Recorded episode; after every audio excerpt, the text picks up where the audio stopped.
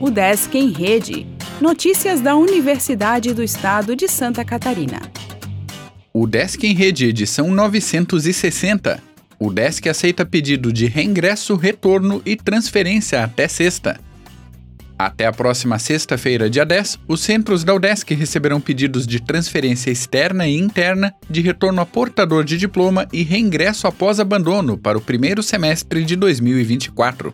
A transferência externa é a possibilidade de um aluno de outra universidade continuar os seus estudos na UDESC, em curso idêntico ou da mesma área de conhecimento. O retorno a portador de diploma é a possibilidade de fazer outra habilitação do curso já concluído ou ingressar em outra graduação, mesmo se as áreas de conhecimento do curso pretendido e do curso concluído não tiverem afinidade. A transferência interna é destinada aos estudantes dos cursos de graduação da UDESC que desejam mudar de turno, de habilitação ou de curso. E o reingresso após abandono é a possibilidade de um estudante egresso da UDESC retornar ao curso de graduação após tê-lo abandonado.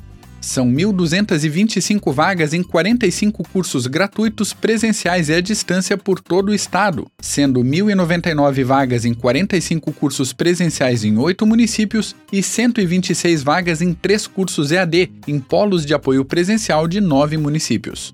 Os resultados serão publicados até 4 de dezembro nas páginas das secretarias de ensino de graduação dos centros disponíveis no edital cursos da UDESC são conceito máximo pela prova do ENAD 2022. A universidade teve cursos da área de Ciências Sociais aplicadas avaliados pelo exame. Segundo turno da eleição para a reitoria ocorre na quarta. Resumo traz decisões votadas pelo plenário do Consune. Pesquisadores da UDESC conquistam prêmios na FAPESC. Mestrado e doutorado em Engenharia Civil abrem inscrição o Desk Joinville iniciará obra para recuperação de rampa. Alimentos e passagens aéreas mantêm a alta da inflação. Docente doa livros para ajudar vítimas de enchente em Santa Catarina. SEARTE anuncia a programação do Novembro Negro. O Desk em Rede é uma iniciativa da Secretaria de Comunicação da Universidade, com produção e edição de Glênio Madruga. O podcast vai ao ar de segunda a sexta-feira, às 14 horas.